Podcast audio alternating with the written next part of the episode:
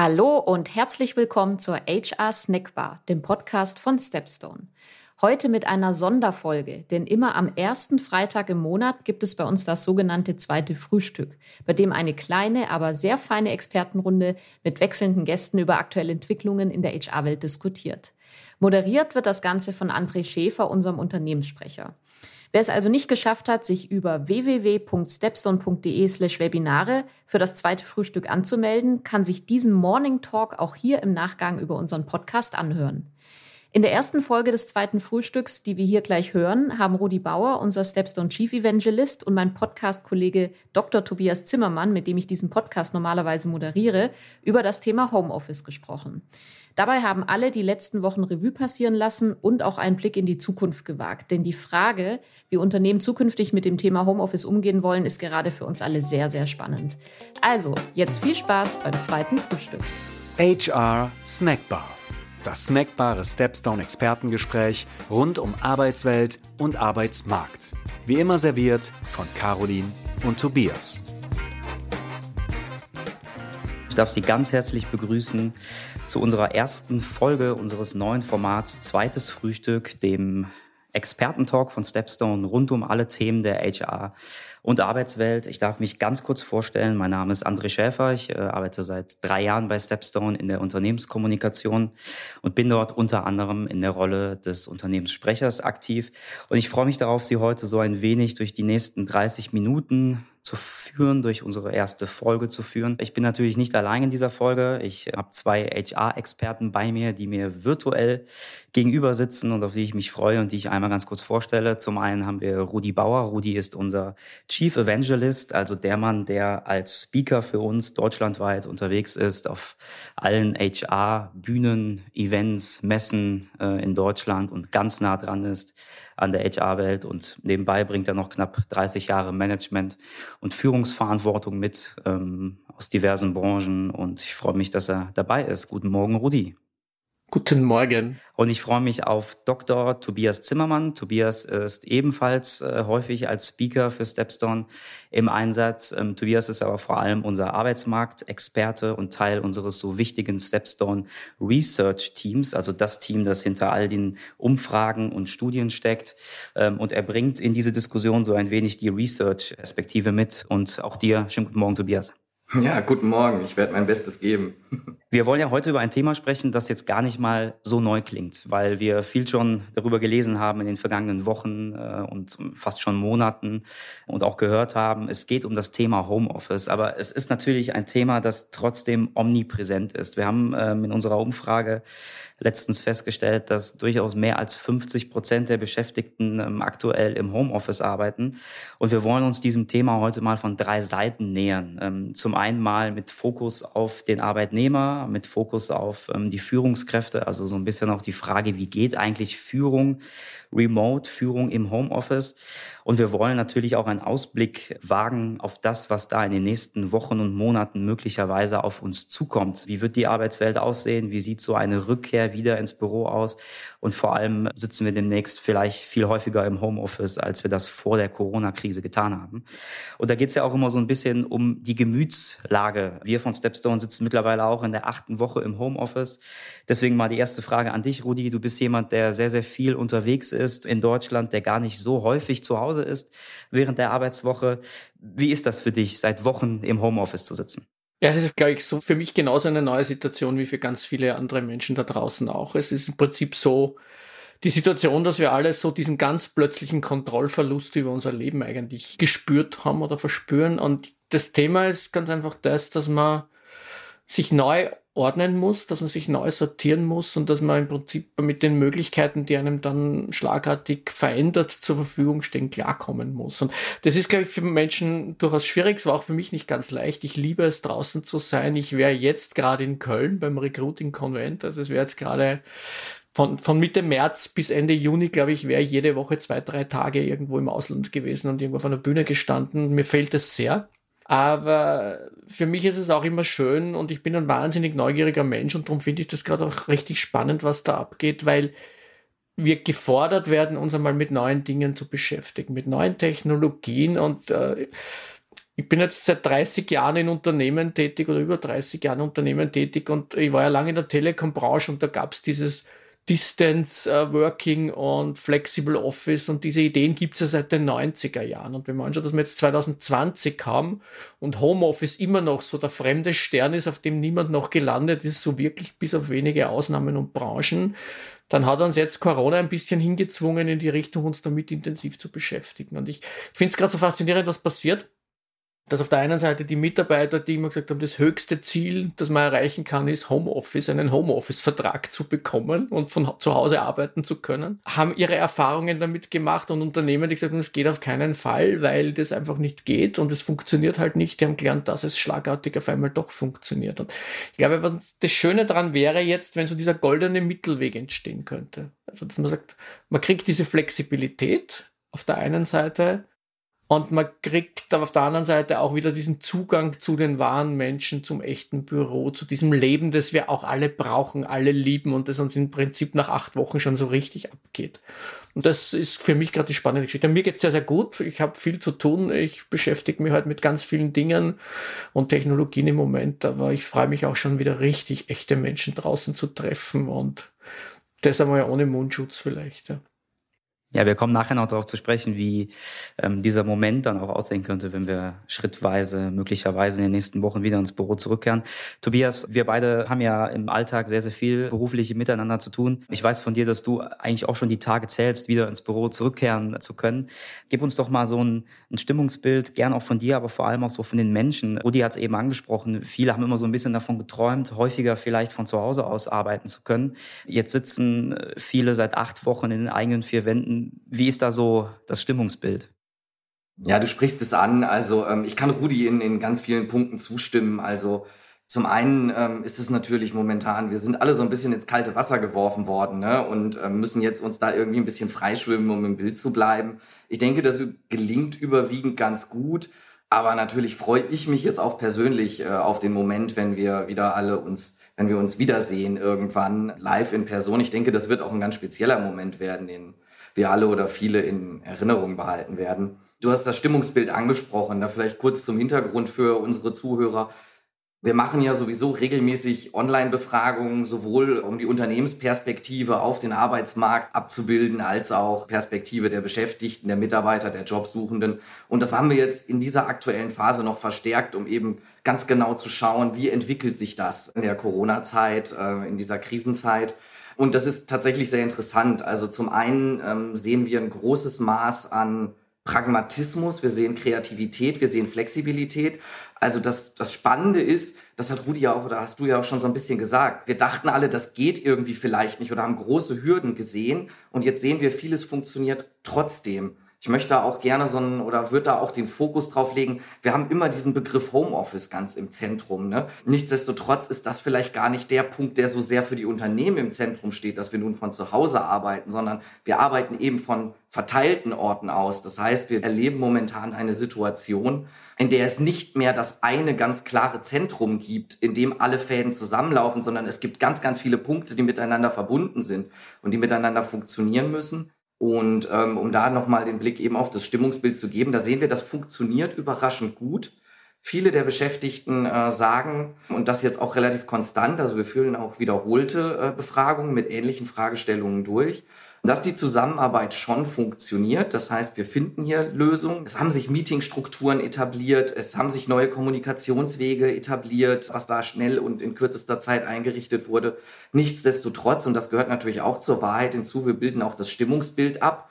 Da sehen wir, der Großteil ja fühlt sich nach wie vor zum Beispiel produktiv, ist engagiert, gibt alles, damit es eben weitergeht. Die Menschen ziehen an einem Strang. Trotzdem, ich glaube, das wird allen Zuhörern ähnlich gehen. Das geht uns ähnlich. Je länger das dauert, desto anstrengender wird das natürlich auch und desto mehr freut man sich wieder auf die soziale Komponente. Das vielleicht so ein bisschen, um das große ganze Bild einmal so ein bisschen abzurunden.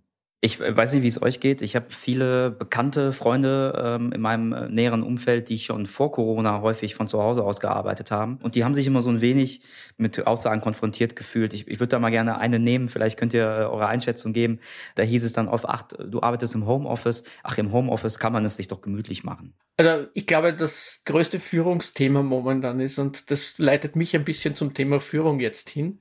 Ich glaube, was passiert, und das ist etwas, was Managern, und ich rede jetzt nicht von von Leadern, sondern ich rede jetzt von Managern und für mich ist da ein bisschen ein Unterschied in der, in der, in der Wahrnehmung dieser beiden Positionen. Ich glaube, dass Manager sich wahnsinnig schwer tun, Kontrolle abzugeben. Und ich glaube, es tauscht gerade zwei Dinge Platz miteinander durch diese Situation, die durch, durch Corona rausgelöst wurde weltweit. Vertrauen tauscht mit Kontrolle Platz. Und ich glaube, das ist das, was uns momentan, was Managern wahnsinnig schwer fällt, das zu akzeptieren. Und das ist eine sehr, sehr gute Übung. Ich glaube, wenn man so vom, vom, vom Manager zum Leader möchte, und das ist für mich so eine Stufe höher, dann wird Vertrauen einfach eine wahnsinnige Geschichte. Das ist eine Komponente, die unfassbar wichtig ist, nämlich zu sagen, ich lass mal los und vertraue diesen Menschen. Und ich meine, wenn man sich jetzt anschaut, was im Recruiting passiert ist, wir suchen über Auswahlkriterien, über Assessment Center, wir suchen uns die besten Leute vom Markt. Ja? Wir holen uns Experten in unsere Organisationen, wir wissen, dass diese Menschen wirklich was können. Und dann kommen wir in diese Mechanik, dass wir die eigentlich kontrollieren und ihre Anwesenheit auf einem Arbeitsplatz in einem Büro eigentlich als Maßstab für ihre Produktivität nehmen. Und das passiert in ganz vielen Unternehmen nach wie vor. Und das, glaube ich, ist das erste Mal, wo uns dieses Werkzeug aus der Hand genommen wird. Diese Kontrolle, jemanden wirklich zu beobachten und zu sagen, sitzt der auf seinem Platz und arbeitet der, die ist weg. Ich finde es gut, dass die mal weg ist, ja. Und ich glaube, dass die Menschen anders arbeiten. Ich glaube, dass die Menschen viel individueller arbeiten und es gibt halt Menschen, die haben die besten Ideen, wenn sie mit dem Hund spazieren gehen und das ist fürs Unternehmen dann wahrscheinlich der beste Output, der passieren kann. Oder jemand arbeitet halt um 22 Uhr lieber wie um 17.30 Uhr. Und ich glaube, diese Flexibilität muss man einfach akzeptieren. Ich glaube, was noch wegkommt, und das ist der zweite Führungsanspruch, der sich total verändert in der Zeit und über diese Distanz ist, dieses One-Fits-All funktioniert nicht. Ja, wir glauben halt einfach, mit einem schönen Büro, mit einem Obstkorb und mit einem Cappuccino können wir alle glücklich machen. Nein, die Menschen haben unterschiedlichste Bedürfnisse und das merken wir jetzt im Homeoffice halt ganz stark. Ja. Gehen wir da vielleicht ein bisschen ins Detail, Tobias, weil ich glaube, du wolltest da auch einsteigen. Ähm, vielleicht erweitere ich die Frage dahingehend so ein bisschen. Kontrolle ist ein wichtiges Stichwort. Es gibt doch viele Arbeitnehmer, die sagen, ähm, meine Arbeit wird so gar nicht wahrgenommen jetzt im Homeoffice. Wie kriegt man das zusammen? Ja, ich denke, äh, Kommunikation ist natürlich das, das, das entscheidende Stichwort. Also was wir gerade erleben, ist natürlich ein ganz, ganz anderer Anspruch an Kommunikation und auch an Organisation, dem, mit dem Führungskräfte, das hat Rudi ja äh, wunderbar gerade gesagt, direkt konfrontiert werden und das auch umsetzen müssen. Was aber ganz spannend ist, ist ja eigentlich, dass wir eine Situation erleben, mh, hm, in der wir so ein bisschen die Ansprüche an Führung und an Organisation von Teams so ein bisschen unterm Brennglas sehen. Also das ist ja nicht neu. Also dass Law and Order Führung so ein bisschen outdated ist, das, äh, das predigen ja Coaches, das predigen wir schon seit mehreren Jahren. Also das ist eigentlich nicht neu, aber jetzt gerade wird es natürlich ultimativ auf die Probe gestellt, dass wir sowas erleben oder dass Führungskräfte eben einen ja, wie soll man sagen, einen digitalen, einen transformationalen Ansatz äh, verfolgen müssen, im Gegensatz dazu, und natürlich wurde häufig noch, ja, mehr oder weniger direktiv mit dem Stichwort Kontrolle äh, geführt. Aber ähm, wie wir schon gesagt haben, also Vertrauen ist da natürlich ein ganz entscheidendes Stichwort und jetzt kommt es eben darauf an, darauf zu setzen, dass ich eben die Kommunikation herstelle, so dass eben die Mitarbeiter befähigt werden, eben diese Selbstständigkeit und diese Eigenverantwortung auch wahrzunehmen, dass das eben funktioniert. Das sehen wir im Übrigen auch, äh, jetzt gebe ich wieder so einen kleinen Zahleninput, das funktioniert tatsächlich ganz gut. Also die Mehrheit der Mitarbeiter bewertet ihre Chefs tatsächlich ganz gut und sagt, das funktioniert. Also was auch ganz wichtig ist an dieser Stelle, ist, dass wir kreative Lösungen finden, dass wir pragmatische Lösungen finden. Gerade bei so einem Praxistest, äh, wie ihn die ganze Welt noch nicht erlebt hat, kann nicht alles auf Anhieb funktionieren. Das ist aber auch völlig okay und das ist nicht das große Problem. Wichtig ist eben, dass wir uns auf pragmatische Lösungen einstellen und dass wir auch flexibel reagieren auf die sich stetig wechselnden Umstände. Rudi, du ähm, bringst ja, das habe ich eben schon mal äh, angemerkt, viele, viele Jahre Erfahrung mit, äh, wenn es darum geht, äh, Teams zu führen. Ein wichtiger Punkt, den Tobias eben auch schon angerissen hat. Wir haben so ein bisschen festgestellt in den Umfragen, bei dem einen oder anderen wird die Motivation so ein bisschen weniger, von zu Hause aus äh, zu arbeiten. Wie schafft man es als Führungskraft, ein Team bei Laune zu halten, wenn wir mal davon ausgehen, dass wir wahrscheinlich nicht in den nächsten 14 Tagen äh, zu 100 Prozent wieder alle im Büro sitzen? Zwei Komponenten. Also ich glaube, wir sind eine Gesellschaft, die unheimlich gut darin ist, die Verantwortung für unser Leben immer auf andere zu projizieren. Also entweder muss die Regierung schauen, dass es uns gut geht, oder der Staat muss schauen, dass es uns gut geht, oder der Vorgesetzte muss schauen, dass es uns gut geht. Also ich glaube prinzipiell einmal, dass man das Glück in seinem Leben immer auch nur selber finden kann. Also das ist einmal eine Komponente, die möchte ich trotzdem aussprechen, weil sich zurückzulehnen und sagen, warum motiviert mich der jetzt nicht, ja, das ist doch seine Aufgabe. Das können wir sehr gut, da sind wir sehr, sehr gut drin. Ich glaube, es, ist ein Wechselspiel aus, aus, aus den Themen zu sagen, ich habe da meine Probleme, ich habe da Themen, die meine Motivation schwinden lassen. Und Wertschätzung ist immer so das, was von der anderen Seite dann als Gegengefühl kommen kann. Und ich glaube, das, was wichtig wird, ist äh, für mich so, dass dieser Schrägstrich zwischen Work und Life durch das, was wir gerade erleben, eigentlich sich in einen Bindestrich verwandelt hat. Also aus dem Schrägstrich zwischen Work und Life Balance ist für mich so ein Bindestrich geworden. Und das bedeutet, dass wir Menschen viel mehr aufeinander eingehen müssen. Und ich glaube, das ist etwas, was auch diese Wertschätzung schafft dann auch die Motivation. Dass wir da durchhalten müssen, das ist für niemanden so angenehm. Ich glaube, wir sind jetzt mittlerweile in so einer Phase, wo das halt einfach kein Sprintlauf ist, wo wir sagen, okay, in zwei Kilometern oder in sechs Minuten haben wir das hinter uns, sondern das ist ein Marathon. Ja, und das sind ab dem Kilometer 20 wird es halt anstrengend. Und ich glaube, wir sind jetzt so irgendwo in der Mitte vielleicht.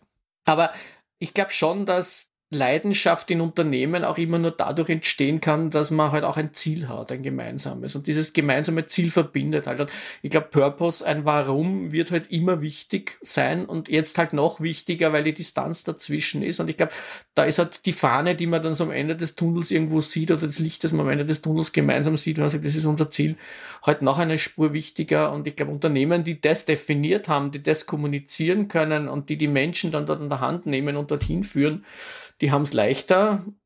Unternehmen, für die halt die große Umsatzzahl das große Ziel ist, werden sich schwer tun, weil die große Umsatzzahl wird es vielleicht im Moment in der wirtschaftlichen Situation auch nicht geben. Also der Motivationsfaktor ist einmal weg. Der daraus resultierende Jahresbonus ist wahrscheinlich vielleicht auch weg oder kleiner oder schmäler. Und das geht dann durch, durchaus auf die Motivation. Also wenn das der einzige Faktor ist, den Unternehmen herzeigen können, tun sie sich halt wahnsinnig schwer wenn es ein Ziel ist, zu sagen, wir wollen gemeinsam was erreichen, wir wollen gemeinsam Menschen helfen, wir wollen für andere da sein. Und ich glaube, der Sinn macht dann die Leidenschaft und diese Leidenschaft macht dann die Motivation. Und ich glaube, Unternehmen, die das können, die das kommunizieren können, haben es einfach wesentlich leichter, wie, wie jemand, der halt wirklich die Umsatzzahl irgendwo hinstellt und sagt, wir waren die Nummer eins am Markt, jetzt sind wir nur mal die Nummer zwei. Ja, ist, denke ich, ein ganz wichtiger Punkt, den du ansprichst. Und das ist auch was, was äh, vielleicht eine echt positive Überraschung sein kann, die wir gerade mitnehmen. Also wir sehen ja auch ein großes Engagement. Wir sehen auch immer, dass die Menschen ans große Ganze denken. Also jeder weiß irgendwie, okay, die gesamtwirtschaftliche Lage ist betroffen. Es geht um die gesamtwirtschaftliche Lage in Deutschland, in Österreich, in, auf der ganzen Welt irgendwie und da muss man irgendwie zusammenhalten. Also wir haben auch ganz viele Menschen, die bei uns dann äh, antworten und sagen, ja, meine Arbeit macht gerade noch mehr Sinn als je zuvor. Also es ist wichtiger, was ich tue, als je zuvor. Und da die Menschen abzuholen, ist natürlich dann auch eine ganz, ganz wichtige Aufgabe von Führungskräften und das eben so anzusprechen. Also ich denke, auch früher war es schon die zentrale Aufgabe zu kommunizieren, das eben zu, äh, das, das zu vermitteln, da zu sein, auf, du hast es am Anfang angesprochen, ne, auch auf das Individuum Rücksicht zu nehmen. Das ist natürlich eine Riesenaufgabe und gerade je größer das Team ist, äh, desto komplexer ist das. Und dafür muss man sich umso mehr Zeit nehmen. Aber ich denke, das ist gerade die Zeit, die zeigt, gerade diese Steuerungs-, diese Kommunikationsaufgabe ist umso wichtiger als jetzt das konkrete Operative. Mit Blick auf die Zeit, weil wir ja gesagt haben, wir wollen das Ganze etwas äh, kurzweiliger äh, gestalten, würde ich ganz gerne auf das zu sprechen kommen, was ich am Anfang schon mal angedeutet habe, nämlich die spannende Frage, was passiert eigentlich in den nächsten Wochen? Und ich sehe auch gerade, dass schon ähm, sehr, sehr viele Fragen zu diesem Thema hier reingekommen sind. Ähm, ich würde mal gerne eine Frage vorlesen. Ähm, wie könnte man die Belegschaft motivieren, damit man wieder zur alten Struktur zurückfindet? Heißt ja so ein bisschen, den Schalter umzulegen. Man hat das Gefühl, man lebt gerade in so einer Blase. Ist das tatsächlich ein Motivation? Motivationsherausforderungen in den nächsten Wochen, wenn es schrittweise wieder ins Büro geht? Ich glaube schon. Ich glaube, es ist eine neue Situation, es ist eine veränderte Situation. Die Frage, die ich mir stelle, wollen wir zu dieser alten Situation eins zu eins wieder zurück oder nehmen wir das, was wir auf diesem Weg gelernt haben, einfach auch mit? Ja? Und wir haben ja seit zwei Jahren, das ist ein Wort, das ich persönlich schon gar nicht mehr hören kann, ist Agile. Ja? Und ich glaube, was wir jetzt gelernt haben, weil Corona hat nicht gefragt, seid ihr bereit? Es war einfach da. Ja, und wir waren dann einfach bereit, weil wir bereit sein mussten. Und wir haben eigentlich Agile gelernt. Also ich glaube, das war das erste Mal, wo ich es miterlebt habe, dass Agile funktioniert. Ja. Und ich glaube, diese Dinge sollten wir mitnehmen. Wir sollten den Menschen vertrauen, wir sollten den Menschen den Freiraum geben zu sagen, wenn es für dich günstig ist, am Montag im Homeoffice zu arbeiten, weil du dir halt zwei Stunden Stau am Morgen und zwei Stunden Stau am Abend sparen kannst, dann mach das doch. Ja. Ich glaube, wir haben gelernt, dass Menschen unfassbar motiviert sind, dass Menschen unfassbar loyal sind, ja, und dass Mitarbeiter von zu Hause in Wahrheit sogar mehr arbeiten. Ich glaube, was wir alle kapiert haben, ist, dass die Effizienz und die Produktivität durch Einsatz von digitalen Technologien wahnsinnig gesteigert werden kann. Also ich glaube nicht, dass wir ineffizient arbeiten. Und ich glaube, was jetzt wichtig wäre, wäre in Kommunikation ist, was der Tobias das gesagt hat. Ich glaube, einfach mit den Menschen beim Zurückkommen ins Büro wirklich in einen Dialog, sofort in einen Dialog zu gehen, sich hinzusetzen und zu sagen, hey, lass uns mal drüber reden, was war gut, was hat euch getaugt, was hat euch nicht getaugt und wie können wir unsere Zusammenarbeit ab dem Zeitpunkt jetzt auch gemeinsam wieder optimieren und noch verbessern. Und ich glaube, da haben wir jetzt viel gelernt. Wir haben gelernt, dass Technologie uns unterstützen kann, dass man nicht unbedingt für einen Kundentermin jetzt 800 Kilometer mit dem Auto wohin fahren muss, dass man das auch durchaus über digitale Medien gut lösen kann. Und ich glaube, so diesen Mittelweg, diesen neuen Mittelweg gemeinsam zu finden und zu definieren, erzeugt Motivation, erzeugt Vertrauen und erzeugt wahrscheinlich auch Agilität. Absolut. Wir sollten auch nicht den Fehler machen zu glauben, dass wir jetzt auf einen Schlag in eine Art neue Normalität einsteigen. Diesen Begriff finde ich ohnehin relativ schwierig. Also die Kanzlerin hat ja gerade gesagt, wir haben die erste Phase des Ganzen hinter uns. Wir wissen nicht, wie viele Phasen noch kommen. Wir wissen nicht, wie lange die dauern. Das heißt, ähm, so unangenehm das für uns alle ist, aber diese Phase der Unsicherheit und auch der sich stetig möglicherweise wechselnden Rahmenbedingungen, die bleibt uns länger erhalten. Das heißt, wir können nicht von einem Schlag sagen, okay, und jetzt wieder zurück ins Alte oder ins Neue.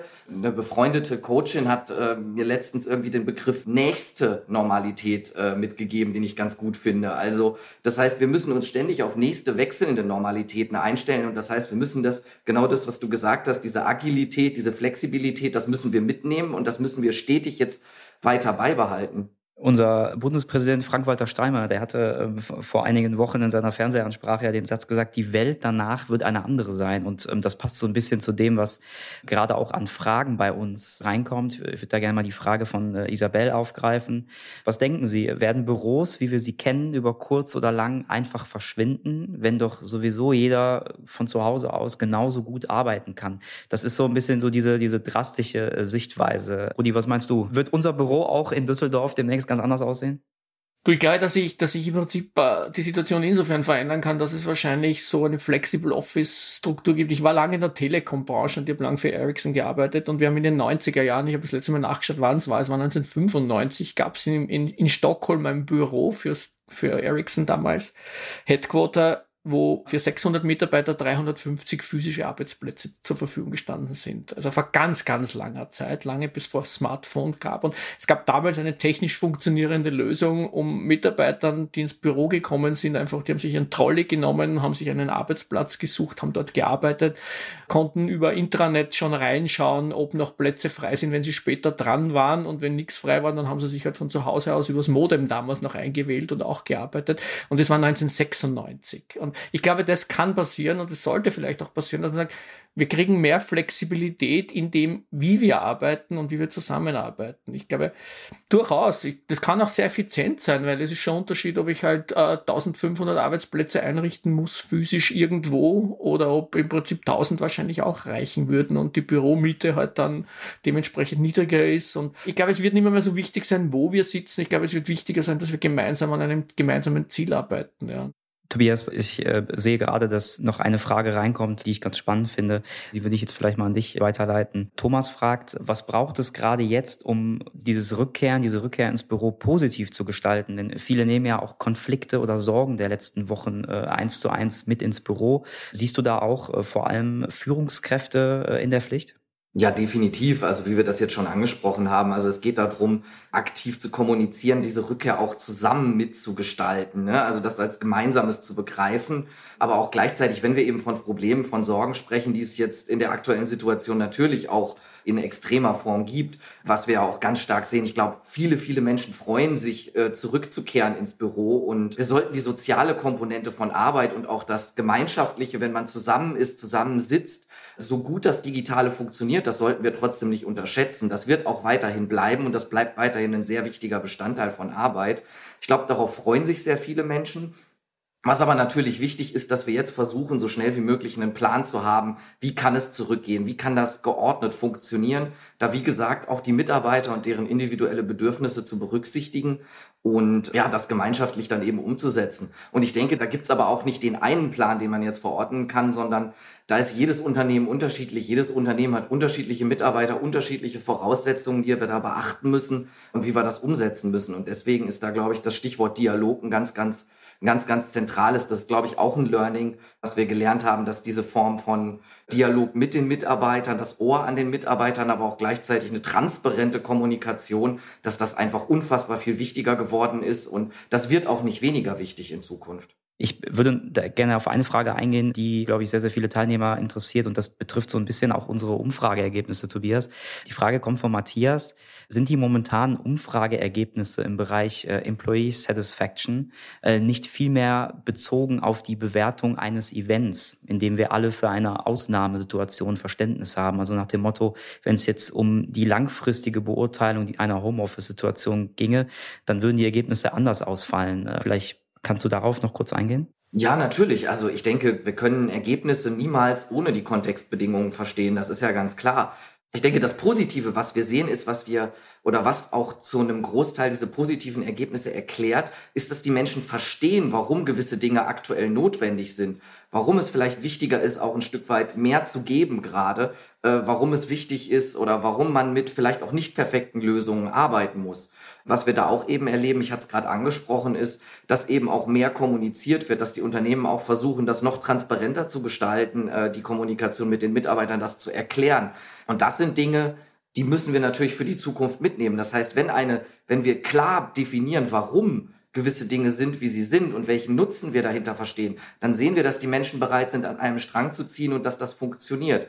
Was wir auch sehen ist, dass das momentan eine einzigartige Herausforderung ist, der wir uns alle noch nie gegenüber ausgesetzt haben. Ich glaube, das ist klar. Wir sehen, dass die Menschen mit der Zeit zunehmend auch gestresster werden, dass die Menschen zunehmend auch an Motivation verlieren. Du hast es angesprochen. Äh, das ist was ganz Natürliches und das erhöht natürlich die Herausforderungen an die Unternehmen, an die Führungskräfte kommunikativer Hinsicht. Das ist ganz klar. Das ist in dieser Extremform nur begrenzt auszuhalten.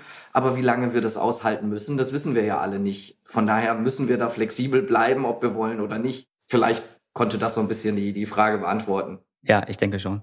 Danke dir. Äh, Rudi, ähm, weil ich gerade sehe, dass wir eigentlich schon drüber sind über der Zeit, aber wir haben so viele Fragen bekommen. Der Hinweis an dieser Stelle an alle Teilnehmer, wenn wir jetzt es nicht mehr schaffen, auf alle im Detail einzugehen, dann machen wir das auf jeden Fall im Nachgang an dieses Format noch schriftlich. Aber ich würde gerne noch auf eine Frage ähm, eingehen, die hier gerade aufploppt.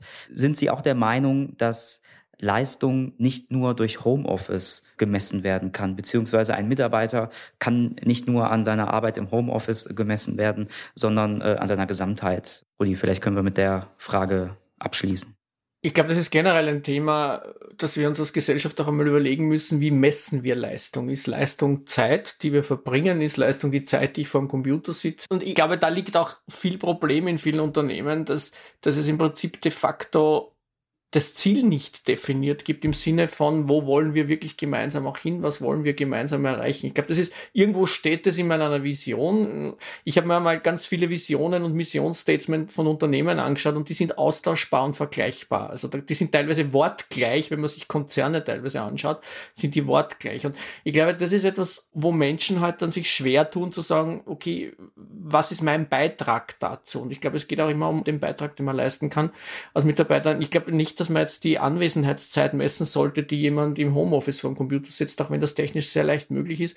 Ich glaube, es geht mehr darum zu überlegen, wofür habe ich Mitarbeiter eingestellt, was erwarte ich mir von denen, was erwarten die sich im Gegenzug aber auch von mir als Unternehmen und dann versucht ein Ziel zu finden. Es gibt in Österreich ein Unternehmen, die haben vor drei Jahren begonnen, aufgrund von Recruiting-Problemen, weil sie keine Mitarbeiter gefunden haben und keine Bewerber bekommen haben, die Arbeitszeit von 40 Stunden auf 30 Stunden bei gleichem Gehalt im Prinzip zu reduzieren. Das war ein Experiment, das ist in Österreich auch durch alle Zeitungen gegangen. Und ich habe mit dem CEO ein Gespräch geführt vor kurzem mal, weil ich ihn getroffen habe auf einer Veranstaltung und das ist fantastisch, die Produktivität hat um 20 Prozent zugenommen. Die Leute haben mehr Zeit für sich selbst und beginnen jetzt in ihrer Freizeit sich weiterzubilden. Also die nehmen jetzt Weiterbildungsprogramme in Anspruch und sagen, ich habe mehr Zeit die legen freiwillig und es wird nicht kontrolliert ihr privates Telefon in die Schublade, wenn sie arbeiten, weil sie sagen, ich muss jetzt nicht WhatsApp, ich muss jetzt nicht Facebook schauen, wenn ich im, im Office sitze, äh, wenn ich schon wenig arbeite. Und also das hat alles gewonnen. Die haben die Mitarbeiter an Qualität gewonnen, die Unternehmen haben an Qualität gewonnen, die kriegen so viele Initialbewerbungen, dass sie im Prinzip eigentlich gar nicht wissen, was sie mit den Kandidaten tun sollen und waren vorher in einer komplett anderen Situation.